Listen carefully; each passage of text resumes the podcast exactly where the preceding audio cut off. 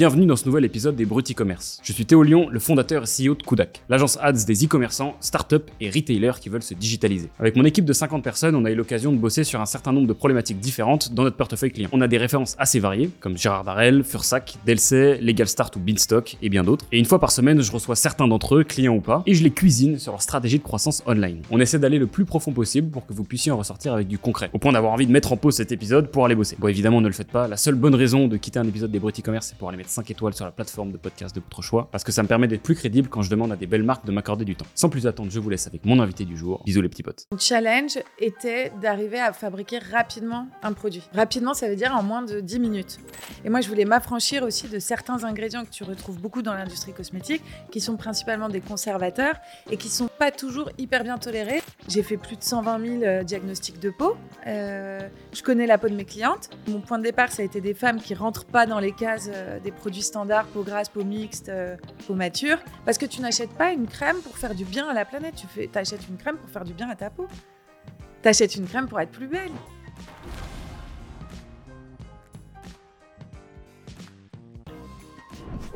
Nous sommes aujourd'hui avec Lucille de la Beauté. Comment tu vas? Ça va très bien. Alors, je suis très content de te recevoir parce qu'on va pouvoir euh, traiter une histoire dont le scénario n'est pas un, que j'ai eu l'occasion de traiter par le passé. C'est un peu une marque qui a chopé une grosse traction au démarrage et qui a subi une restructuration.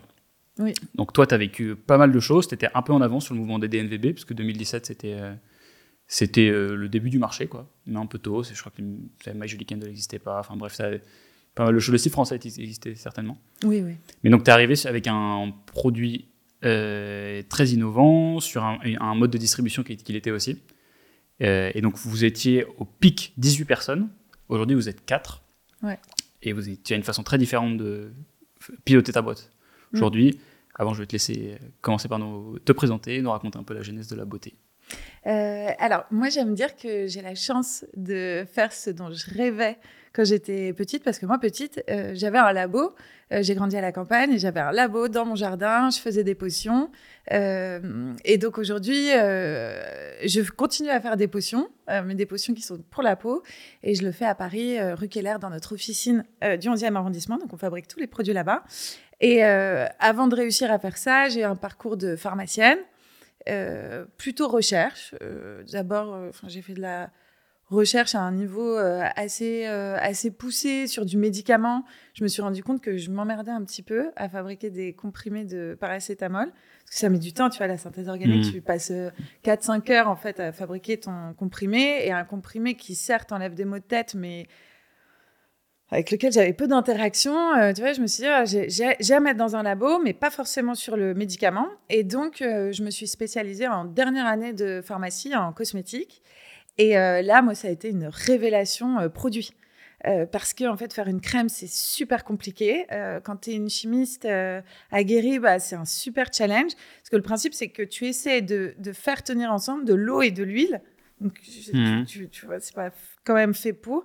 Tu veux faire euh, tenir ça euh, dans une texture hyper agréable à appliquer. Tu veux pouvoir mettre du parfum, des actifs. Chaque chose que tu rajoutes, en fait, casse ta formule. Donc, c'est hyper compliqué, c'est hyper complexe. Et c'est super sympa. Et puis, moi, j'avais une affinité euh, de dingue avec le produit, tu vois, parce que et les cycles, ça, ça, le produit me plaisait beaucoup dans cette industrie et les cycles de, de développement aussi. Dans le médicament, tu peux chercher toute ta vie euh, dans un domaine ou sur une molécule et puis euh, jamais voir le truc aboutir. Moi, je suis un peu, euh, un peu pressée, j'aime bien voir les résultats de mes actions, etc. Et donc, dans la cosmétique, même si nous, on a beaucoup raccourci en fait le cycle de développement de produits, mais sinon, en fait, en un an, tu peux lancer un produit, tu peux, entre le moment où tu penses un produit côté market et le moment où tu commences à le vendre, traditionnellement, tu vois, il peut s'écouler juste un an. Donc, c'est beaucoup plus court. Donc, cette industrie m'attirait aussi pour ça, pour le produit et pour, euh, et pour euh, son, son modèle quoi, de, de lancement, etc. Euh, mais moi, je voulais entreprendre depuis euh, petite. Tu vois, je faisais des potions et des pitchs. Alors, non, mais ça paraît ridicule. Donc, j'allais voir mon père, je lui, donnais des idées. Enfin, j'ai inventé des trucs super nuls. Euh, J'avais des petites boutiques, tu sais, devant le jardin. Euh, je vendais des bouquets de fleurs euh, qu'on m'achetait pas. Enfin, tu vois, j'aimais bien faire ça, quoi. Et, quand je me suis spécialisée en cosmétique, au début, je me suis dit, bah, l'entrepreneuriat, ce sera peut-être pas pour moi. Euh, je dirais, on manque pas de marque. Euh, et, donc, du coup, je me disais, bon, bah, je vais peut-être pas monter de boîte. Donc, ça me chagrinait un petit peu, tu vois, en dernière année de pharma, mais bon. Euh, et puis, finalement, je me suis ravisée parce que, si tu veux, eu j'ai eu un déclic. en même temps que j'avais appris à faire les produits, tu vois, donc j'étais en dernière année de pharma, je faisais de la R&D cosmétique. Et j'avais gardé un pied dans la pharmacie d'officine, donc c'est la pharmacie, tu vas acheter tes médicaments. Euh, moi, je, bossais. Euh, les études de pharmacie sont longues et tu peux avoir un peu de temps pour travailler. Donc, je bossais tous les week-ends, euh, les après-midi, t'as pas toujours cours. j'ai fait plein de pharmas différentes. des grosses, des petites, des moyennes, des, pharmas avec beaucoup de conseils, d'autres avec beaucoup de paras.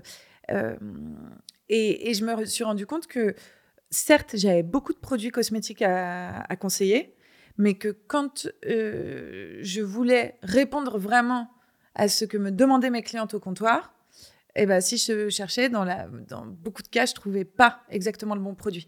Euh, tu vois, c'est bête, mais mes clientes venaient me voir en me disant bah, j'ai des rides, euh, euh, de l'eczéma, donc c'est la peau très sèche qui peut faire des allergies, et puis des boutons.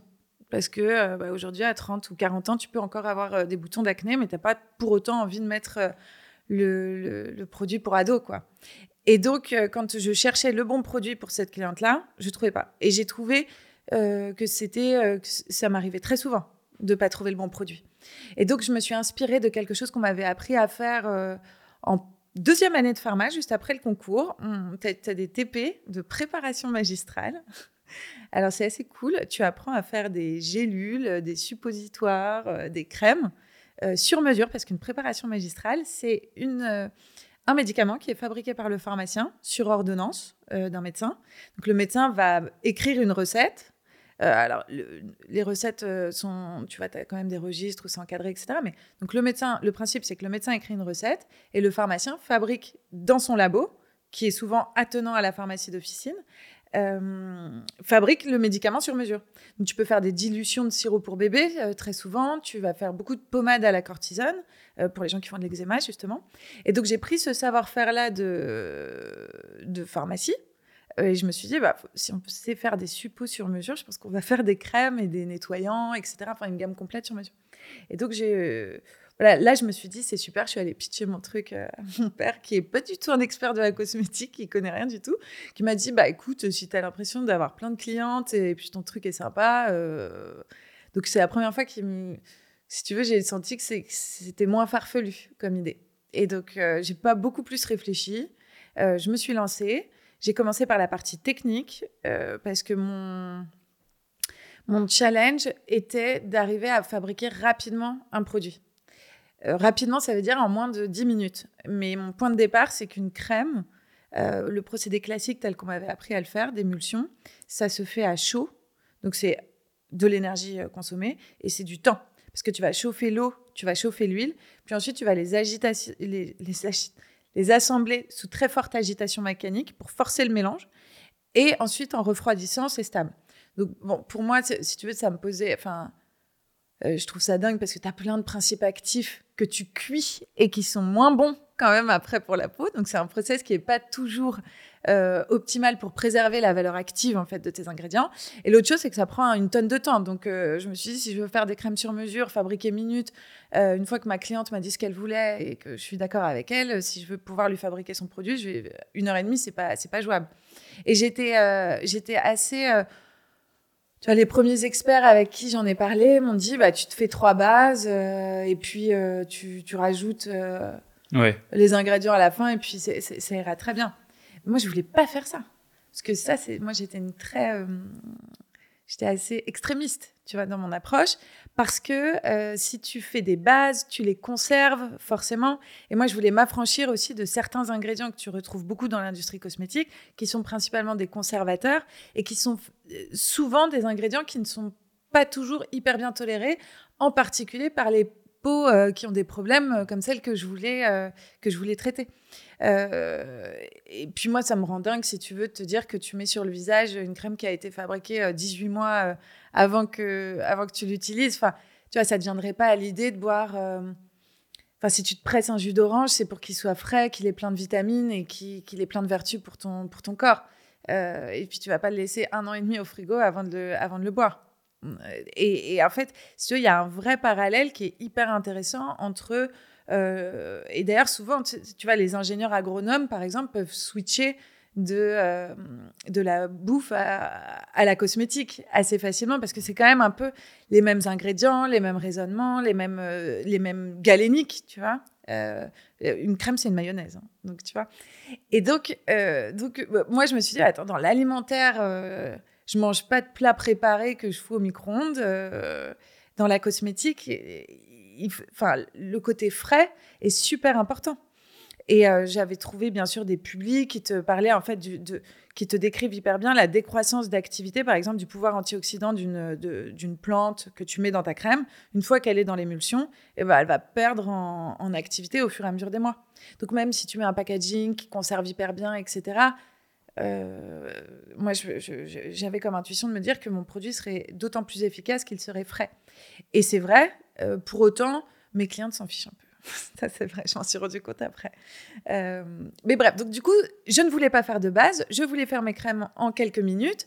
Et donc, j'ai fait ma thèse de pharmacienne sur le procédé de fabrication et j'ai pu déposer mon brevet de formulation. Euh, alors, je ne pensais pas du tout déposer un brevet, si tu veux. Moi, je voulais mettre au point mon, mon, procédé et, euh, et, ensuite lancer. Et en réalité, si tu veux, j'ai passé des mois et des mois au labo de la fac de pharma et je les remercie de m'avoir laissé travailler là-bas à faire des, essais et quand tu rates ta crème, bah, tu as de l'eau d'un côté, de l'huile, enfin ça marche pas et, vraiment ça ne fonctionnait pas. Tous les essais, j'ai fait des centaines de, ouais, plusieurs centaines d'essais, peut-être même mille essais foireux. Euh, jusqu'au jour, en fait, j'ai rajouté un ingrédient et dans ton bécher, euh, tu passes d'un jus de chaussette à une crème absolument euh, extraordinaire, super onctueuse. Enfin, et donc je me suis dit, disons, c'est tellement surprenant et, c'est tellement pas évident que euh, peut-être euh, je, peux, je peux le breveter. Et donc là, j'ai commencé toute la démarche de. Euh, donc tu fais ta recherche d'antériorité pour voir qu'il n'y a aucun gus qui a décrit quelque chose d'à peu près similaire à ton truc, mais de façon mondiale. Donc tu épluches même des publis en japonais. Enfin, tu vois, tu es bon, ok. Google Traduction t'aide beaucoup quand même. et puis après, la rédaction. Et ensuite, tu as l'étape après de tu vas défendre ton dépôt de brevet auprès de l'Office national des brevets, donc ça a pris du temps. On a déposé, enfin j'ai déposé en 2016 et il a été délivré en 2018. Tu vois, un brevet européen sur ce procédé de fabrication. et c'est ça qui a rendu le truc possible. Donc j'ai pu lancer dès 2017 euh, avec un labo attenant à ma boutique, comme, comme dans les pharmacies, et la possibilité de faire un diagnostic de peau pour ensuite fabriquer minutes euh, ta crème. Et au début, on avait juste des crèmes et depuis, on a développé la gamme avec nettoyant, masque. Enfin, on a une gamme complète euh, de soins visage euh, et corps, complètement personnalisée. Donc toi, tu es vraiment arrivé dans l'entrepreneuriat par, enfin, par la pharmacie à la base. C'est-à-dire que tu avais ton produit, tu as ensuite dû découvrir comment le distribuer. Et j'imagine ton premier réflexe, ça a été de te dire, bon, bah, je fais un petit packaging, etc. Je vais aller voir les, bah, les pharmacies peut-être, directement pour le, pour le commercialiser. Comment, tu as avancé comment à partir du moment où tu as eu le truc prêt? Alors, ce qui. Hmm, moi, j'ai commencé euh, en distribution 100% en propre. Euh, parce que j'étais contrainte par euh, la typologie de mon produit. C'est-à-dire que pour personnaliser le produit, j'avais besoin de, enfin, et le fabriquer, j'avais besoin de faire un diagnostic. et donc ça, je l'ai fait directement. tu pouvais acheter les produits en 2017 sur le site internet. Donc tu remplissais un formulaire qui te donnait le résultat de ta peau et la formule théorique de ton produit. Puis ensuite, ça passait au labo et euh, on fabriquait. Mais tu, savais ce que c'était une DNVB à l'époque ou Non, mais non, non, non. non, non. Moi, j'ai fait mes pitchs euh, DNVB euh, sur ma deuxième levée de fonds en 2019. J'étais ouais. c'est vachement bien, c'était hyper banquereux. en fait, c'est ça que je fais. Ouais, ouais, ouais, c'est exactement. Je me suis dit, mais c'est ça que je fais. Donc, non, j'ai commencé à vendre en ligne et dans ma boutique. Euh, dans ma boutique euh, qui était, c'était ma première boutique qu'on a fermée depuis, qui, euh, était dans le 6e arrondissement, rue Madame. Donc tu rentrais, tu avais un espace de vente, le labo que j'ai mis en vitrine de cette première boutique. Tu passais dans la rue, dans la rue Madame, tu voyais des gens fabriquer des crèmes. Et moi, je m'étais dit, mais ça, ça va faire un buzz monstre, tu vois. Il va y avoir la queue, ta Pierre Hermé juste à côté, rue Bonaparte. Je me suis dit, bon, il faut. J'avais dit à mes équipes, tenez-vous prêts parce que ça va faire beaucoup de bruit, euh, on va avoir la queue, etc. Et en réalité, pas du tout. Mais pas du tout, tu vois. Euh, donc bref, on avait cette boutique-là et, à l'étage, on avait nos bureaux. Et moi, si tu veux, l'arbitrage, ça a été euh, juste un... tu vois, j'ai pas fait de choix. euh, Alors, c'est peut-être un peu sévère de dire ça, mais j'ai pas fait de choix stratégiques sur ma distrib. En fait, j'ai fait des choix qui m'étaient imposés par mon produit. Euh, donc, j'ai eu une boutique en propre. Mais ça, je m'étais posé la question de me dire bon, est-ce que j'ai vraiment besoin d'une boutique? Je pourrais avoir un labo de prod, euh, tu vois, en banlieue, et puis euh, tout expédier depuis, depuis là. Mais j'avais l'intuition de me dire que si je montrais pas ce que je faisais, et si je proposais pas aussi cette expérience finalement physique, en plus de mon expérience en ligne, le concept aurait du mal, si tu veux, à être compris, expliqué et, et adopté. Donc, euh, et puis tu fais tes calculs en fait entre un emplacement euh, un bis de 40 mètres carrés euh, dans le sixième avec tes bureaux à l'étage, ton point de prod, etc. En fait, comme tu mutualises quand même tous tes coûts d'un point de vue économique, c'est pas déconnant versus euh, un labo de prod en banlieue qui va en plus t'amener des contraintes, tu vois, de, de trajet, de trucs de bidule compliqués. Là, au moins, j'avais toutes les équipes sur place. Euh, moi, je pouvais monter du labo au bureau, au truc, et avoir les mains euh, un peu partout. Et donc, c'était super euh, comme, comme, comme truc. Et je suis pas allée. Alors, je suis allée euh, au bout de six mois voir les pharmaciens. Et, euh, et en fait, ça a été une grosse claque parce euh, ils m'ont tous dit on adore ce que vous faites. Ce qui est vrai, parce que finalement, je faisais de la préparation magistrale. Si tu veux, c'est un peu le, le, le talon d'Achille des pharmaciens, parce qu'aujourd'hui, tout est sous-traité à 90%. Tu as deux grosses pharmas qui fabriquent pour toute la France. Donc, euh, que le pharmacien a plus de place euh, pour avoir son petit labo. Et en même temps, c'est son savoir-faire euh, historique. Tu vois, tu as un lien, tu as un rapport, euh, quand tu es pharmacien, à la préparation magistrale. C'est un peu le, tu vois, le côté noble du, du, du métier. Tu vois, c'est pas un vendeur de boîte, le pharmacien, c'est un fabricant de. C'est l'apothicaire, tu vois, de- d'avant. Donc, si tu veux, ils ont tous été hyper séduits par ma démarche, etc. Mais quand il s'est agi de se dire, bon, bah alors, vous allez faire les diagnostics, m'envoyer les commandes, et puis je voulais. Ouais. Là, c'était laisse tomber. Non, non, il y a un pharmacien qui m'a expliqué, il m'a dit, mais Lucille, moi, mon pharmacien salarié doit me rapporter 15 euros hors taxe de chiffre d'affaires toutes les 15 minutes, minimum. Sinon, en fait, euh, il me coûte trop cher. Enfin, c'est pas possible. Et donc, je vais pas passer euh, euh, une demi-heure à faire un diagnostic de peau avec peut-être juste une ou deux crèmes. Enfin, c'est compliqué, votre truc, non. Et donc à ce moment-là, tu as refusé. Tu t'es pas mis, ça t'a pas mis sur la piste de dire bon, peut-être que je peux standardiser deux trois cas que je sers souvent en personnalisation. Ce dont tu me parlais un peu là juste avant de commencer, tu te rends compte il y a plus que 1000 commandes sur euh, je sais pas quoi là. Bah ouais. C'est pas venu à l'époque. En fait, bien sûr, je me suis dit, euh, OK, il me faudrait euh, des produits standards pour pouvoir les distribuer. Mais là, en fait, si tu veux, je, je me suis rendu compte que j'étais incapable de créer ces produits-là parce que, euh, bah, parce que je, je savais pas ce qui, quelle, quelle aurait été la différence entre la crème La Beauté avec euh, de l'aloe vera et du truc versus toutes les autres. Si tu veux, je me sentais absolument pas euh, euh, légitime à lancer une énième marque pour le coup de dermocosmétique. euh. Malgré le brevet? Bah, malgré le brevet, parce que le brevet, c'est, si tu veux, c'est ça qui rend possible ma fabrication et la personnalisation minute. Et par voie de conséquence, tu as un produit qui est frais, qui est plus concentré, qui est adapté à toi et qui est du coup, in fine, Ah oui, euh, plus efficace. Mais du coup, c'est pas ça qui te. J'aurais pu faire.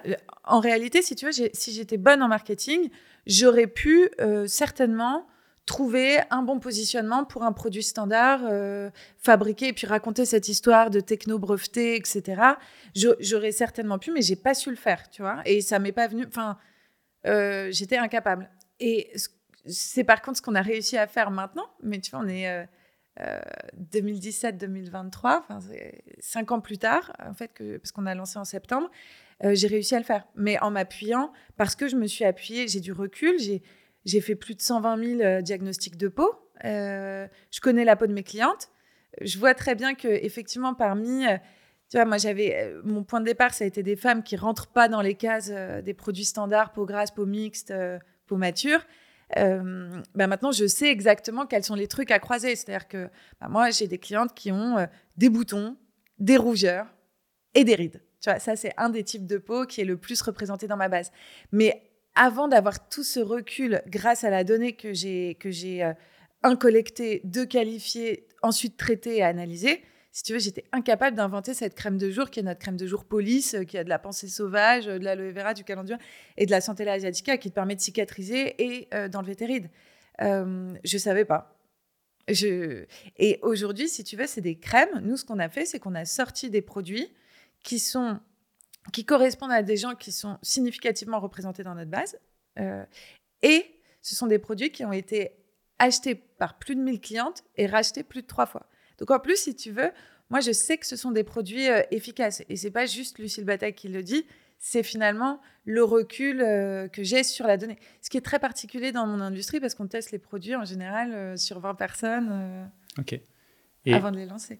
Et donc, tu disais, la raison pour laquelle tu l'as pas fait là, quand tu allais voir les pharmaciens au début, c'est bon, bref, le positionnement, la marque, etc., n'aurait pas été représenté bien dans le fait de simplifier une formule et dire, OK, ça c'est du la beauté, alors que ton expertise est sur le sur-mesure. Oui. Aujourd'hui, tu le fais, du coup, tu as, réussi à isoler ces formules spécifiques. Mm, c'est mm. quoi ton positionnement sur ces trucs-là? Parce qu'il n'y a plus le sur-mesure. Alors, on a gardé dans notre ADN euh, le, côté, euh, le côté sur mesure parce qu'on va te permettre de personnaliser. Non plus... Alors, déjà, ta crème de jour, tu en as trois différentes euh, et qui sont vraiment très différentes que tu peux acheter. Et tu vas continuer, en fait, sur nos packaging qui sont en rayon. Tu as un petit flash code et tu peux faire un diagnostic de peau, mais qui est ultra euh, simplifié. Tu le fais en 45 secondes, tu vois. Donc, euh, les pharmaciens ne me disent plus que c'est trop long, tu vois. Et tu peux le faire en autonomie. Euh, et je vais te construire, je vais te faire une recommandation personnalisée de routine de soins. C'est-à-dire, je vais te dire, le matin, tu fais ça, le soir, tu fais ça. Tu as ton petit roll-on bien pour ton bouton, ton truc. Et donc, cette recommandation personnalisée plaît énormément. Et je, je crois honnêtement, avec le recul, que tu vois, quand on parle de personnalisation, pour moi, tu as le produit 100% sur mesure. Et probablement que toutes les peaux n'ont pas besoin d'un produit 100% euh, sur mesure, euh, tu vois, au dosage de trucs et tout ce que, ce que je sais faire. Euh, mais par contre, ce qui est important, c'est de faire le bon conseil sur mesure, pour le coup. Ok. Tu vois? Donc en fait, voilà, tu as déplacé le, la personnalisation, tu es passé du produit personnalisé à la routine personnalisée. Donc Oui, Ok. mais je suis très à l'aise parce que, euh, si tu veux, je le fais euh, euh, avec des produits qui sont quand même assez... tu vois, ma crème de jour Police, encore une fois, c'est un de nos best-sellers. T'as pas de formule équivalente en pharmacie. D'accord. Parce que tu cibles quand même plein de trucs, tu désegmentes complètement, en fait, si tu veux, euh, le, secteur. Parce qu'en pharmacie, tu as les peaux grasses, les peaux mixtes, les peaux matures. La peau sensible, acnéique et ridée, euh, bah, elle n'existe pas encore. Donc, ouais, c'est effectivement, tu as à la fois ce conseil personnalisé avec des produits ultra spécifiques quand même, que j'ai pu développer grâce à mes clientes euh, depuis 2017. Ok.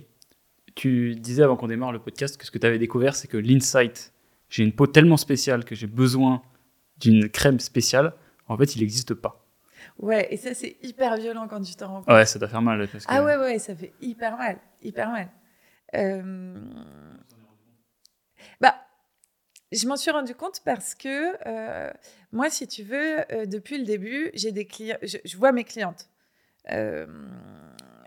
Et quand tu vois que tu peines un petit peu quand même à, à scaler très fort ton business euh, online. Moi, j'ai levé des fonds pour me lancer, etc. Donc, on avait des grosses attentes avec mes investisseurs sur la top line. Donc, euh, tu vois, en 2018, quand, euh, quand on avait un petit peu de mal à faire décoller très, très, très, très, très, très, très fort, mais en même temps, après, il faut se demander, est-ce que, tu as besoin d'aller aussi vite dans tous tes trucs? Mais tu profites de tes consultations pour, dire pour demander à tes clientes, OK, pourquoi vous êtes là? Et en fait, tu te rends compte que celles qui ont des vrais problèmes de peau euh, et qui trouvent vraiment pas de produits, euh, elles te disent bah moi j'ai tout essayé, en fait il y a rien qui marche. Donc en fait l'insight c'est plus euh, l'efficacité. Je cherche un produit qui va marcher. et puis tu en as d'autres qui te disent oh bah moi j'aimerais bien personnaliser, tu vois la texture, le parfum, plus le côté un peu sensoriel, tu vois, du produit, ça les amuse de tester une fois pour le côté un peu euh, nouveau. Enfin, tu vois, je, me fais une crème de jour sur mesure une fois, quoi. Mais aucune ne m'a dit, euh, euh, bah, je sens que vraiment, je suis tellement particulière que j'ai besoin de. On va te dire, l'insight qui existe, c'est je veux un produit sain, je veux un produit qui marche, je veux un produit qui va pas, qui contient pas de perturbateurs endocriniens, je veux, tu vois, je veux un produit un peu écolo et encore encore, ça aussi, ça a été une énorme claque pour moi. Euh, c'est que moi, j'étais très attachée à faire hyper gaffe à chaque étape de ma chaîne de, de valeur, tu vois. Euh, Vraiment, on n'avait pas d'emballage secondaire, on avait des pots en verre, euh, euh, on a sorti des éco-recherches, j'ai fait une énorme campagne sur le refill et tout machin.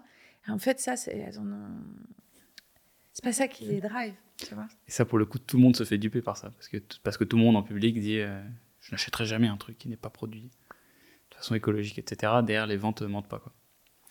Ouais. Mais ceci étant, je pense que si tu n'es pas attentif à ces problématiques-là, alors déjà, tu n'es pas toujours obligé de faire des trucs dans l'entrepreneuriat, tu peux faire aussi des choses euh, parce que ce sont tes valeurs, ce sont tes, euh, tes, combats perso à toi, tu vois, et tu as envie de, bien faire les choses. Moi, je suis dans, dans, une industrie quand même où le gaspillage, c'est à peu près 20% de la production de produits qui est faite qui n'arrive jamais dans les points de vente, qui est jamais acheté. Donc concrètement, je sais pas prêt qu'on enfouit des palettes de produits cosmétiques. Tu vois, pour moi, ça c'est dingue. Donc mon modèle de perso et de fabrication à la demande a, enfin, a quelque chose de très vertueux déjà euh, par essence, tu vois. Donc j'ai été très attachée. Mais ça, euh, tout le monde s'en fout. Euh, pour autant, sur tout ce qui est emballage, refill, etc., le fait que tu ne le fasses pas peut être pénalisant. C'est-à-dire que c'est pas un, c'est pas une motivation à l'achat. Mais, par contre, on t'en voudra de pas le faire. Ok, ça peut être dit. Ok, d'accord. Ok, donc c'est une condition nécessaire non suffisante à l'achat.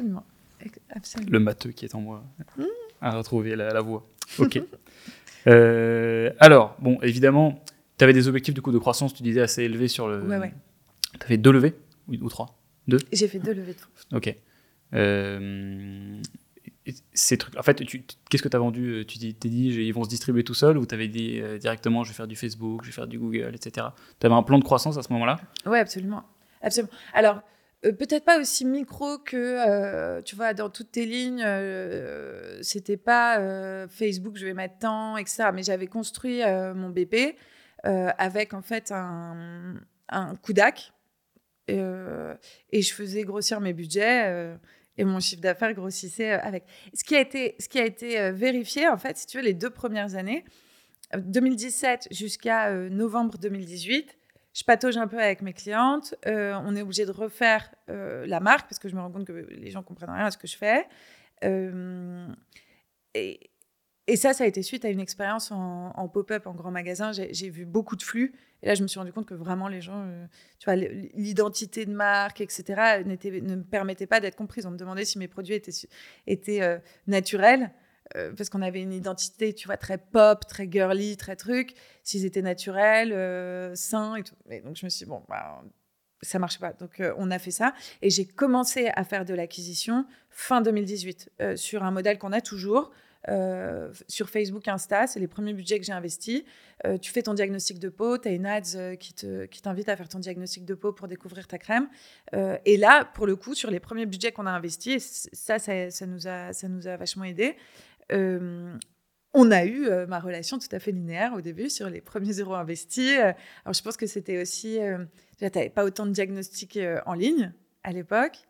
Et, et, ce canal était peut-être un petit peu moins saturé que post-Covid. Quoi. Tu vois, on s'est pris une claque ensuite. donc, mes hypothèses de BP ont été vérifiées l'espace de 5-6 mois. Tu vois. Ok. Ce qui t'a permis du coup de faire la seconde levée. Ouais. Euh, donc, tu as dû délivrer euh, ce que tu avais promis plus ou à peu près sur la première Ouais, à peu près. Mais euh, ouais, en fait, ce sont aussi. Moi, j'ai levé avec. ma deuxième levée, ça a été avec des pros du secteur. c'est le, et, et, en fait, ils avaient aussi envie de voir ce qu'allait donner, tu vois, la perso en cosmétique. Moi, je, le comprends maintenant. Moi, si tu veux, je me suis lancée dans la personnalisation euh, parce que euh, je voulais faire des crèmes pour les clientes que j'avais vues en pharmacie. J'avais aucune idée euh, de, des tendances de marché, etc. Mais en fait, c'était THE truc dans l'industrie cosmétique. Tu vois, ça excitait tout le monde et tout le monde était persuadé que c'était le truc à faire. Donc, si tu veux, j'ai eu un peu de chance là-dessus. mais je l'ai tu vois, je, l'ai fait ouais, de façon assez intuitive, moi. Euh, et il s'est trouvé que c'était une énorme tendance. Et je crois que euh, je crois que oui, aujourd'hui, c'est ce qu'on disait, c'est le conseil personnalisé, le bon produit pour ta peau, le bon accompagnement, le sur-mesure, bien sûr, quand euh, il y en a besoin, mais ça reste quand même pas la majorité des peaux qui ont besoin de 100% sur-mesure. Moi, je crois que c'est important, de, quand tu es un labo comme moi qui a pour ambition de te dire que tu trouves des solutions pour les femmes qui n'en ont pas, tu vois, euh, avec des produits euh, naturels, sains et adaptés c'est important. Tu peux, tu peux construire. En fait, tu as un vrai socle de RD et de connaissances acquises sur le sur-mesure et d'expertise qui est assez euh, qui est assez dingue. En fait, si tu veux, moi je considère presque que euh, mon activité sur mesure, c'est mon outil de R&D. Et c'est important de l'avoir pour pouvoir euh, développer la suite. Tu vois, c'est comme ça que. Ok. Donc tu as réussi ta seconde levée. Hmm? C'est 2019, 2020. Ouais, avril 2019. Ok. Et ensuite, c'est là où, du coup, ça, non, ça se complique en 2021, 2020, 2021 Ouais, 2021, ça a été euh, hyper compliqué. En fait, 2020, si tu veux, c'est le Covid. Donc, euh, en fait, euh, mais c'est comme ça quand tu entreprends. fin 2019, je boucle ma levée de fonds. Il y a deux choses qui ont été cataclysmiques pour, mon, pour ma trésor. C'est un, un recrutement que j'ai pas réussi sur mon CMO sur lequel, si tu veux, là, j'avais gagné un petit peu en expérience. Mais. Euh, T'as pas trouvé ta Marianne de Périfite Beaucoup, exactement. Je, rêverais rencontrer Marianne euh, en 2000. Ouais, exactement. Non, euh, non, mais je recrute un, super mec, mais qui. Tu vois, la, avec le recul, maintenant, tu sais qu'il y avait des choses qui n'allaient pas marcher. Mais donc, je rate le recrutement de mon CMO. Donc, ça, c'est hyper painful parce que le plan, c'était de se dire OK, on refait une grosse levée on a bien montré l'attraction, validé, euh, tu vois, le, produit, euh, la cible, le discours, le truc, le canal digital. La boutique, ma première boutique marchait bien, très bien. On voulait en ouvrir une deuxième et répliquer ensuite le modèle, donc avec un modèle, tu vois, de distrib retail en propre. Euh, et il fallait recruter un super CMO qui allait réussir à faire tout ça, bien sûr. Parce que souvent, tu as quand même des, choses comme ça, surtout quand tu es solo founder, euh, jeune, euh, tu lèves des fonds aussi euh, en te disant je vais me staffer avec de l'intelligence autour de moi, ce qui est normal. Sauf que si tu rates ton recrutement, tu, prends une grosse claque. Quoi. Et donc, ça, ça a, été, ça a été le cas. Et l'autre chose, c'est qu'on on était obligé de rouvrir une nouvelle boutique parce que, un, on n'avait plus de place dans la première pour tout fabriquer. C'était tout petit. On avait un labo de 8 mètres carrés, tu vois, qui tournait plein régime. On bossait même le dimanche, quoi. Euh, donc, on avait besoin de place pour fabriquer, de place pour les people. Et euh, bah, la première boutique euh, roulait bien, était rentable et tout. Donc, on avait envie de répliquer. Donc, j'ai trouvé un local rive droite dans lequel on est aujourd'hui. C'est notre officine de la rue Keller. J'ai pris une super agence dont je rêvais pour faire cette deuxième boutique. parce que la première, j'avais tout fait presque. Alors, il y avait un entrepreneur, bien sûr, mais j'avais pas d'architecte, j'avais pas de concept retail design, j'avais pas tout ça, tu vois. On avait fait un truc assez basique, on avait refait en plus l'année d'après. Donc, si tu veux, voilà. J'avais mis le labo, le truc. Donc là, je voulais, on avait les moyens de se faire un truc génial. Au final, les travaux ont coûté euh, plus cher que prévu. Euh, on a eu plein de merde, mais comme tous les travaux. Et puis, on a ouvert à un timing extraordinaire, tout mis bout à bout, qui est décembre, toute fin décembre 2019. Donc, on l'avait même pas inauguré, qu'on a dû la fermer avec le Covid. Et moi, post-Covid, euh, le retail a redémarré beaucoup trop doucement pour que j'arrive à absorber les coûts post-Covid, si tu veux. Donc on a dû euh, se dire, ok, bah alors notre modèle de croissance euh, avec des boutiques en propre et tout, bah, on n'a pas réussi à le, relancer euh, post-Covid. Et je ne je, t'expliquais pas pourquoi. Ma boutique était hyper rentable rue Madame et tout. Elle a jamais redémarré. Jamais. Donc, donc on a été obligé de la fermer après plus tard. Mais, et puis ça avait beaucoup plus de sens, si tu veux. Avec le Covid, on a beaucoup appris sur le digital. notre digital marchait très très bien. Et donc on a tout centralisé rue Keller. Mais donc ça, ça a été quand même euh, des... Si tu veux, toute la croissance digitale qu'on a eue en 2020 nous a permis de continuer à faire de la croissance en 2020, mais le recul du retail, et quand on était fermé, enfin on a été fermé une bonne partie de l'année, euh, plus tu as une deuxième boutique, donc tu doubles tes charges euh, de personnel, de, tout ton stock, il est x2 pour fabriquer, enfin tu vois, ton coût de structure explose. et t'as pas de chiffre d'affaires en face. Donc en fait, ça te fait hyper mal. Ta rentabilité en prend un grand coup. On n'était pas rentable et là, on a creusé notre déficit cette année-là, tu vois. Donc, ta levée de fonds, ma deuxième levée de fonds est partie quand même assez vite comme ça en euh, people euh, et euh, nouvelle structure qui a, qui, voilà, qui a pas, qui a pas décollé aussi vite que ce qu'on voulait.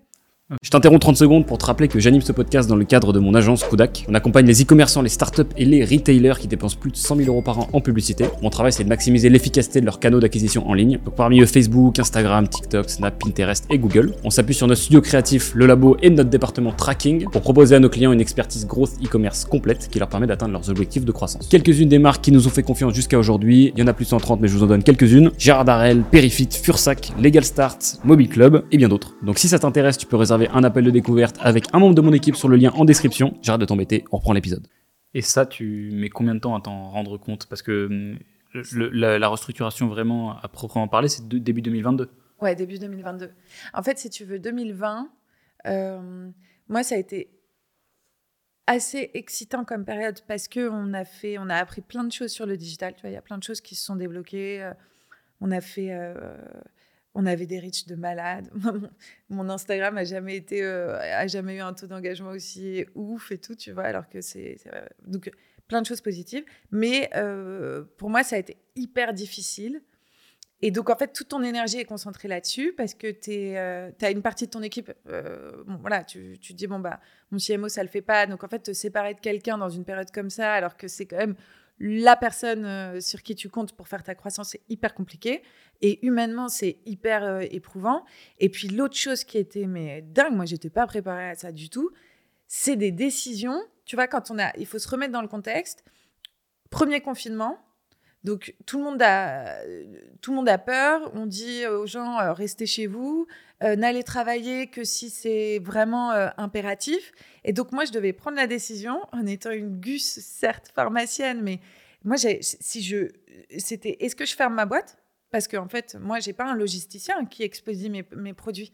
Donc si je veux continuer à vendre sur le digital, bah, j'ai une équipe qui continue à se déplacer pour aller pour aller fabriquer les produits. Et c'est des personnes, tu vois, qui m'ont dit, mais Lucille, enfin, les têtes euh, pensantes euh, du marketing, euh, bah, elles, elles restent bosser chez elles en sécurité. Et puis nous, on doit, euh, on doit aller bosser, mais tu es sûr qu'on risque rien, euh, et dans les transports, euh, et dans le labo, enfin, tu, vois. c'est Et toi, tu as à peine 30 piges, tu te dis, bah, je sais pas. Donc j'ai raisonné après, tu, tu vois, tes, tes réflexes de, de pharma quand même, de professionnel de santé reviennent. Tu dis non mais attendez, euh, c'est bon, ça reste un virus, on se protège, on se truc, on va pas, on va pas d'être. Mais et moi j'ai été du coup euh, au labo à fabriquer tous les jours euh, les produits, mais c'était ça ton. Donc en fait quand ta, tête est en train de penser à ça, si tu veux le euh, sur ta campagne de prospection Facebook ou Google, t'en as, ça te passe un peu au-dessus de la tête quoi. Et, et quand voilà, dans l'équipe, pour le coup, on, donc, si tu veux, la croissance qu'on a eue en 2020, on l'a eue sur de l'existant qu'on avait lancé en 2019 et qui roulait bien, donc euh, Facebook, euh, Facebook Ads et euh, Instagram Ads, et c'est tout. Et on n'a pas, on a laissé tourner euh, les trucs comme ça, tu vois. On faisait un peu d'influence à l'époque, enfin l'influence, nous, ça n'a jamais euh, beaucoup marché, euh, et c'est tout. Et donc, on a fait un peu de croissance en 2020. Fin 2020, je recrute euh, une nouvelle équipe euh, pour ré bien réattaquer 2021. Là, on fait plein de tests. Euh, on fait une énorme campagne digitale euh, sur plein de plateformes médias. On fait un truc à 100 000 euros. Laisse tomber. On était comme des dingues. Une campagne d'ailleurs très engagée sur. Euh, on avait un super concept de campagne. C'est une campagne que j'ai le plus, une des campagnes que j'ai le plus aimé. on avait tourné un film où euh, est montée une opération qui s'appelait La beauté hack la beauté. Euh, et tu pouvais venir en fait, en... c'était à l'occasion de la sortie de nos, produits, euh, de, nos, de nos poches de refill. On disait aux gens, bon, honnêtement, fais le tri dans ta salle de bain. Qui n'a pas 200 crèmes euh, dans, dans, son armoire à salle de bain ou son tiroir? La réalité, c'est qu'on est tous pareils. Tu as une On avait réussi à faire une étude IFOP pour chiffrer, tu vois, c'est 40% des produits qui sont achetés qui ne sont pas terminés. Euh, Et donc, si tu fais le calcul, tu as plusieurs tonnes par jour qui finissent à la poubelle sans être terminées. Et donc, on avait fait un film autour de ça en disant euh, laisse tomber, ramène-nous la crème qui marche pas et qui pourrit dans ta salle de bain, tu nous la ramènes, on nettoie le flacon et on te le remplit avec nos poches de refill. Et on vient poser notre étiquette sur le logo euh, de L'Oréal ou de machin. Donc canon dans l'idée. Euh, on a sponsorisé à mort tout ça. On, avait, on a fait un trafic euh, top. On a multiplié par 10 notre trafic et on a divisé par 10 notre taux de conversion. C'est-à-dire que personne Non. converti. Pourquoi? Parce que je pense que, en fait, quand tu dis aux gens euh, achète un produit pour lutter contre le gaspillage, si tu veux, en cosmétique, ça séduit, ça intrigue, c'est amusant. On a eu des gens, bien sûr, qui sont venus. On a fait un peu de vente et on a des gens qui sont venus aussi remplir leurs flacons, mais de façon très. C'est très peu, quoi. Euh, et si tu veux, ça séduit tout le monde, ça intrigue et tout, mais ça ne vend pas. Parce que tu n'achètes pas une crème pour faire du bien à la planète, tu fais, achètes une crème pour faire du bien à ta peau. Tu achètes une crème pour être plus belle. Tu vois, et enfin, je sais que euh, les, standards de beauté n'ont pas bonne presse, etc. Et même moi, je trouve ça ridicule quand je vois une, une, pub avec Jane Fonda, tu sais, qui te dit tu vas perdre tant de rides et tout. Mais en fait, elle, a fait un lifting. Jane Fonda, elle n'a pas juste mis la crème euh, de supermarché, tu vois. Faut pas. Je trouve que c'est ridicule, mais il n'empêche que tu as, cette part un peu de dinguerie euh, en cosmétique et toutes les femmes sont pareilles devant le rayon. Tu veux acheter une crème qui va te rendre plus belle. Et c'est ça que tu cherches. Et si elle sauve la planète au passage, bah tant mieux. Mais, euh, mais euh, je, je, je, trouve ça très intéressant parce que c'est tout, c'est un, paradoxe dont je parlais juste avant entre ce qui, ce qui, est déclaré et ce qui est vraiment effectué en termes de comportement d'achat. Mm. Et qui est un truc sur lequel, en tant qu'entrepreneur, tu peux pas trop te mentir parce que ta trésor, malheureusement, elle s'en fout de tes sentiments. Mm, mm. Et, et, souvent, tu, c'est, faut l'accepter assez rapidement en fait ces trucs-là. Et essayer de, à la fois de, tu disais d'avoir cette condition nécessaire euh, mais non suffisante de quand même avoir le truc pour avoir un produit clean, mais de, prendre, de, donner aux consommateurs ce dont ils, ce qu'ils veulent vraiment, mais qui n'osent pas forcément déclarer. Absolument. Est-ce que tu as euh, donc là on est donc c'est 2021. Ouais. 2021 c'est chaud. Ouais. Bah 2021 si tu veux on alors, ce serait, ce serait pas exact de te dire on fait all-in sur cette campagne, qu'on surmédiatise et tout, mais quand même pas loin. On attendait énormément de cette campagne-là en termes de top line, etc. Euh, on n'a pas eu ces résultats, ces résultats escomptés. Enfin, euh, et, euh, et, donc, on, s'est beaucoup remis en question. On a beaucoup retravaillé sur. Enfin, tu vois ce que je te dis maintenant de façon hyper évidente, bah ouais, on s'en fout de la planète. En fait, je, suis allée demander à mes clientes, tu vois, pourquoi elles n'avaient pas. et, et, elles, te, elles me le. Enfin, c'est hyper. Enfin, effectivement, tu si tu veux pas voir le truc en face, c'est vraiment que tu te mets comme ça parce que c'est, ça ressortait assez bien, tu vois. C'était pas du tout. Euh, enfin, elles en avaient absolument rien à faire. Euh, et donc, du coup, on a fait, une, on a fait un gros travail, euh, voilà, connaissance client, aussi de, ménage un peu dans tous les canaux qu'on avait. Si tu veux, on faisait en même temps euh, de la presse, de l'influence, euh, du Facebook Ads, du Google Ads, du SEO, etc. Avec en fait des équipes qui n'étaient pas super au clair finalement sur la rentabilité et la, tu vois, le, l'apport de chaque canal euh, dans ton acquisition, dans ta rétention, etc. Donc, si tu veux, on faisait plein de choses avec, je trouve, une, approche analytique qui n'était pas, pas assez bonne. Et, euh, et après ce travail-là, si tu veux, euh, on a retesté des choses qui, ont, qui ont bien marché. Mais on est arrivé à, une, euh, à un moment vraiment, vraiment, je dirais, charnière où tu n'as plus le choix. En fait, si tu veux, moi, j'avais une structure de coûts qui était énorme parce que beaucoup de people, de boutiques et de la top line qui n'arrivaient pas, si tu veux, à, alimenter, enfin, à, payer tout ça. Et donc, avant de refaire une troisième levée de fonds, si tu veux, euh, là, c'est plus euh, euh, ta casquette un peu de chef d'entreprise en mode bon père de famille. Tu te dis, non, mais stop, quoi. Stop. la boîte a 5 ans. il faut qu'elle soit hyper rentable avant de, avant de, de, se refinancer. Parce que si tu veux, le... moi, je n'aurais pas pu me lancer sans, me, sans lever de fonds. Je pense par contre que, tu vois, en tout, nous, on a levé 3,5 millions. Je pense que c'est pas suffisant pour lancer une marque canonissime euh, en digital, enfin en D2C, tu vois. Euh, euh, surtout si tu veux avoir un modèle et de boutique et de, et de online. Donc, il y a des gens qui sont beaucoup plus doués que moi, qui arrivent à faire plus avec moins, mais je pense quand même que c'est un, peu, un peu juste si tu veux faire un truc vraiment énorme from scratch. et, et, donc, et donc, du coup, si tu veux, moi, je me suis dit, avant de remettre des sous dans la machine, on va faire en sorte que la machine n'en perde plus. Et ça a été hyper important.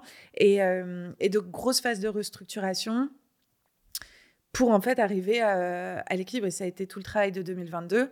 On a pivoté, enfin, on a pu lancer une offre euh, qu'on peut distribuer, qui nous donne accès à un nouveau canal qui est décisif, enfin déterminant pour nous, qui est la distribution retail. Là, les pharmacies, euh, pour le coup. Alors, on sait, là, pour le moment, on marche mieux en euh, magasins, euh, tu sais, euh, sélectifs. Galerie Lafayette, Institut et, et, spa aussi, dans quelques spas. Mais on ouvre 150 pharma au mois de mars. et donc, ça, c'est un, pivot qu'on a fait et qui, est essentiel, mais que j'aurais pas su faire avant, pour toutes les raisons qu'on a évoquées sur le produit et l'offre. L'autre chose, bon, il y a eu des choses un peu douloureuses. Hein, c'est le départ de, bah, des trois quarts de mon équipe. Tu vois, on est quatre euh, aujourd'hui. Euh, fermeture de la rue de la rue Madame. Ça n'avait pas de sens de, le garder, mais c'est hyper triste quand tu fermes ton premier euh, ton premier labo, là où tu as commencé, etc. C'était c'était triste, mais ça avait aucun sens de, de continuer. et là, tu vois, on a fait notre premier trimestre EBITDA positif. Mais ça a demandé euh, de, ouais, de regarder les choses en face et d'être hyper euh, pragmatique dans l'approche. Quoi. On a parlé de ce que tu as, supprimé. Hmm euh, tu disais, j'ai testé plein de choses qui n'ont pas marché. Qu'est-ce que tu as gardé? Ouais, ouais c'est une bonne question. J'ai gardé, j'ai gardé en termes de payant, ce qui fonctionne pour moi, c'est un petit peu de Facebook Ads sur des campagnes de prospection qui sont des campagnes. Alors, on parlait un peu d'audience juste avant. Moi, j'ai testé plein d'audiences. La seule qui fonctionne, c'est euh, des sosies de mes clientes, mais des sosies euh, larges, tu vois. C'est des look-alike 10%. Euh, et cette audience fonctionne maintenant parce que je pense qu'elle est aussi oh, suffisamment nourrie par ma base client. Euh, parce qu'avant, ma base client était peut-être euh, un peu trop petite, donc euh, l'algo n'arrivait pas à bien tourner. Enfin bref, donc j'ai gardé Facebook Ads, mais tu vois, on, a, on avait des agences, etc. Moi, j'ai tout repris, donc j'ai remis les mains dans le cambouis. Donc tu vois, je connaissais, enfin, j'étais pas très très. Ça faisait longtemps que j'en avais pas fait, mais je m'y suis collée. Et donc j'ai un format de pub sur certains. tu sais, tu peux choisir les endroits de diffusion sur Facebook et Insta. Donc, euh, c'est certains endroits de diffusion, un format très précis, assez court, fais ton diagnostic, boum. Euh, j'ai des ROI euh, à 4 maintenant, tu vois, mais sur des petits volumes. Ça alimente ma base de tarifs sur le site. En fait, tu fais ton diagnostic de peau. Et ça, ça alimente mon gros canal de vente qui est ma newsletter. Donc, au début, quand tu es tout, tout, frais dans la base, tu rentres dans des flots qui sont automatisés de relance par mail. Et puis ensuite, tu passes dans euh, ma newsletter. C'est une newsletter que j'écris toutes les semaines. Donc c'est moi qui, qui fais le contenu. Je donne à la fois euh, des conseils, euh, je rédige des articles de blog, je fais tout ça. Donc tu as, quand même du contenu. Je segmente, je personnalise. Comme je, je ton diagnostic de peau, je sais si tu vas être intéressé plutôt par les boutons que par les rides. Tu vois, si je... Et encore, tu as des femmes qui ont des boutons et des rides, donc elles, se, elles, elles ont la double dose. Et, et ça, ça marche très fort. Euh, ça marche très fort depuis que j'ai couplé ma newsletter à une offre trade.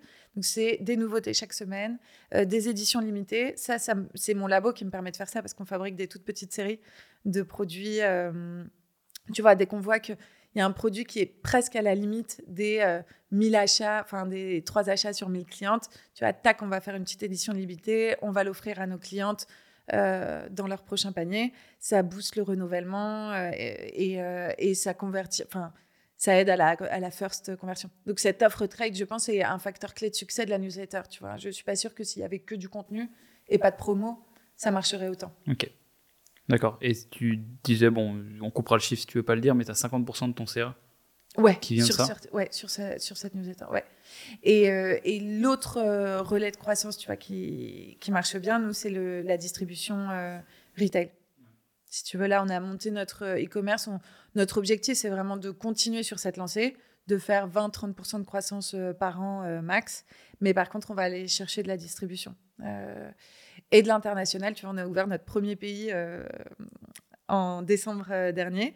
Le lancement est prévu courant janvier. On, on se lance en Turquie.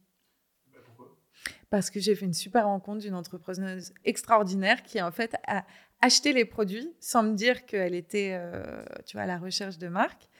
Euh, elle les a testés et ça l'a littéralement bluffé. Et donc, elle lance, euh, elle lance un nouveau distributeur en Turquie. euh, elle est hyper smart. Et, euh, donc, du coup, elle m'a dit, Lucille, euh, je veux vous distribuer. J'ai dit, OK. J'avais pas comme plan forcément de m'attaquer, tu vois, à la Turquie. Mais c'est ça aussi, l'entrepreneuriat. En fait, c'est... J'espère que je vais pas finir en parodie, mais c'est vraiment une histoire de rencontre aussi beaucoup. Et de... ouais, de- je pense que tu as quand même un facteur chance, un facteur rencontre dans l'entrepreneuriat qui est hyper, euh, hyper important. Euh, Enfin, moi, ça me. C'est, ouais, mes rencontres décisives, c'est euh, un coup parce que tu as filé un coup de main à machin qui a parlé de toi à truc et tout. C'est toujours comme ça. Ouais, je, je ne peux que confirmer. Je voulais te poser une toute dernière question.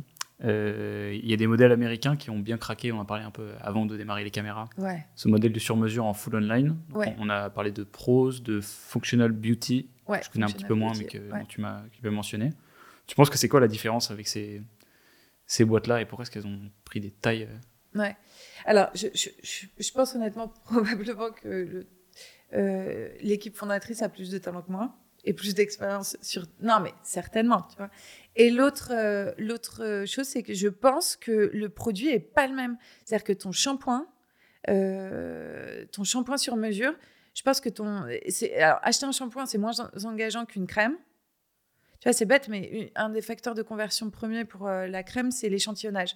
On te file un échantillon euh, d'une crème, tu le testes euh, deux semaines et tu l'achètes. Moi, j'ai jamais pu faire d'échantillon. Je vais pouvoir maintenant, mais sinon, je pouvais pas. Donc, euh, tu te prives d'un truc. Donc, bref, mais le, shampoing, du coup, tu as, c'est- peut-être moins engageant comme produit, donc tu l'achètes plus volontiers en ligne. Ensuite, ils sont sur des marchés US qui sont juste beaucoup plus gros que, que la France. Tu vois, moi, je me suis lancée juste en France. Voilà, tu as la taille de marché, l'engagement, enfin le l'engagement euh, au moment de l'achat. Et je pense aussi que euh, que tu vois plus le avant-après, si tu veux, utilisation de ton shampoing, tu vois tout de suite un effet. Euh, ton shampoing que tu as choisi sans trop d'attention dans ton supermarché, qui a en fait pas grand-chose de bien dedans, versus ton shampoing personnalisé qui est bien fichu et qui est... Tu vois tout de suite la différence, en fait, je pense, dès, le premier, dès, dès la première application. Ce qui n'est pas le cas de la crème. Tu Alors, euh, vous, vous pourrez constater, mesdames et messieurs les auditeurs, Lucille m'a offert des crèmes il y a deux mois que je mets assidûment tous les jours. Vous pouvez me dire si vous voyez des différences entre les premiers épisodes des Bretti Commerce et celui-là. Mais tu sais qu'on m'a écrit pour me dire, mais qu'est-ce qui s'est passé Euh, Il y a un Théo avant-après. Hein? mais, mais, mais moi aussi, on m'a en écrit. je dis, sponsorisé, je vais te faire des UGC et tout. Non, non, mais euh, non, non, c'est l'observance. Euh, L'observance, c'est le fait d'appliquer ton traitement. euh, donc ça, ça se dit plutôt dans le médicament, est super important. Et dans le soin de la peau, c'est euh, déterminant en fait. C'est pas en mettant la crème, une crème euh, une fois que tu peux voir. Alors sur certains trucs hyper euh, visibles ou hyper à vif, tu vois, une peau très déshydratée, très rouge ou avec un gros bouton inflammé. Oui, tu vas voir tout de suite si un produit est efficace et c'est le cas de nos produits. Mais sinon sur le sur sur vraiment la qualité globale de ta peau, ça prend quelques semaines de voir l'efficacité. Donc si entre-temps, tu as une autre marque qui t'a fait une danse du ventre incroyable, avec une promo de dingue, et qui t'a en plus filé trois échantillons que tu as utilisés en même temps, tu sais même plus exactement quelle est la crème qui te fait ci ou ça, et bah ça y est, tu, tu bascules. D'où la nécessité de la présence euh, en physique. Ouais, je pense. Donc, En- tu en cosmétique, de. euh, je prends ma petite. euh, Mm. Ok. Euh, et ben écoute, je crois qu'on arrive au bout de ce podcast. Il me semble qu'on doit avoir une... ouais, 54 minutes d'enregistrement. On a tenu un peu longtemps. Je vais te poser la toute dernière question de ce podcast. Je ne sais pas si je t'en avais parlé. C'est est-ce qu'il y a une autre marque e-commerce euh, dont toi tu admires les stratégies de croissance ou que tu kiffes? Ouais, moi j'aime bien Asphalt, euh, alors que je suis pas cliente, mais je les trouve, euh, je les trouve assez cool parce qu'en fait j'ai beaucoup de mes copains qui sont fascinés par Asphalt. Tu vois, c'est des vrais fans. Il y, Et a en fait- vraiment un... parmi les DNVB, j'ai l'impression que c'est la marque préférée des fondateurs de DNVB. Tu vois. Bah oui, parce qu'en fait, si tu veux, moi j'ai plein de mes copains qui me disent Ah, mais attends, mais pourquoi tu fais pas comme Asphalt Tu vois, ils ont tout compris, les mecs, on les adore, attends. Et puis moi, euh, j'ai- juste envoyé ça, le service client est où Enfin, je n'entends que de- des clients, euh, si tu veux, euh, qui me disent ils sont, ils sont extraordinaires, quoi. Donc, euh, donc ouais, et puis après, quand tu regardes effectivement la façon dont ils bossent, c'est, c'est dingue. Et l'autre marque que je trouve canon, alors c'est pas vraiment une marque, enfin si quand même, c'est Choose la plateforme de dropshipping. Je les trouve extra. En fait, j'adore leur com, euh, leur modèle est canon. Moi, je suis cliente, mais B2B. Si tu veux, je vends des produits euh, sur Choose. Choose, tu dis dropshipping, mais c'est là où tu fais des drops. euh, Enfin, ils ont plein de marques? Ouais. Où je... Ouais, voilà, ok, d'accord. Ouais, ouais. Tu fais des opérations limitées. euh. Exactement, exactement. Mais je trouve que leur modèle, en fait, en tant que cliente euh, B2B, si tu veux, pour moi, c'est canon parce que euh, tu leur laisses une commission, mais t'as pas de.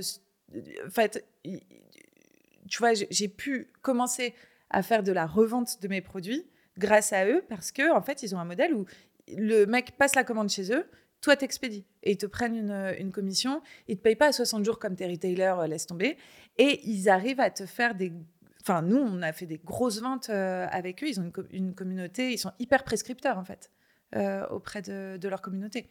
Et je trouve l'ADN hyper cool, euh, tu vois. Je. Et ils te créent quelque chose, tu vois, avant de le tester. Tous les jours, en fait, tu as une nouvelle marque euh, qui est en vente sur leur plateforme. Et tu peux avoir l'impression que c'est trop tous les jours. Mm. En fait, tu te prends au jeu. Ouais, ouais. Et tu es trop content de recevoir tous les jours ton truc. Tu dis, ah, est-ce que ça va me plaire et tout? Bon, il y a des fois où, bien sûr, ça te plaît pas. Mais t'es- tu, tu crées un attachement. Et moi, ils sont rentrés dans mon, dans mon quotidien, tu vois? Donc, ça, c'est c'est assez sain comme modèle. Enfin, c'est gagnant-gagnant euh, côté business, tu vois, B2B. Écoute, merci beaucoup, Lucille, Merci. de m'avoir accordé ce moment. Ça ferait une- un, un bon épisode de podcast. Je suis content qu'on ait parlé de. On a plus parlé de fondamentaux en fait là que de, que de hacks, de envoyer tel email, etc. Ce qui, qui est plus le cas, je pense, dans mes autres épisodes. Oui, peut-être. Mais en fait, je pense que c'est là que se crée la valeur. bah, et on va pouvoir s'arrêter là tranquillement. Je n'ai pas forcément de mots à rajouter. Je te remercie une dernière fois. Euh, on va dire au revoir à nos auditeurs. Je Et dois regarder en face? tu peux regarder là où tu veux. euh, Ok. là, là. Non, non je c'est plutôt regarde. là en fait. Il n'y en a qu'une seule. Merci beaucoup. À la semaine prochaine pour un nouvel épisode des Brut e-commerce. Ciao. Merci Théo.